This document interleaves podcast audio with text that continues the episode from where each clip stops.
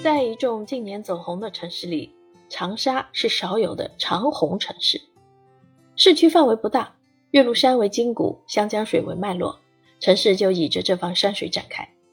城里有英雄气，五一广场的黄兴铜像与橘子洲上的毛泽东塑像遥遥相望；城里有市井气，臭豆腐和拌粉看似滋味平凡，却让南来北往的游客念念不忘；城里有江湖气。霸蛮的人生精神和安闲的生活态度同时存在于长沙人身上。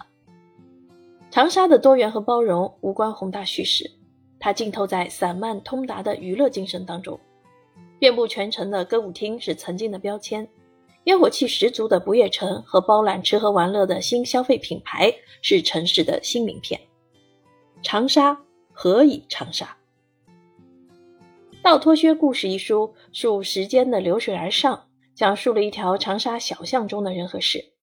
那些生活在几十年前的面孔，构成一幅前往红化时代的长沙图卷。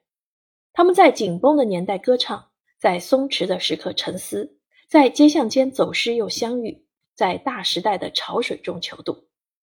这是一个陌生的长沙，一个与网红打卡点无关的长沙，一个快要被遗忘的长沙。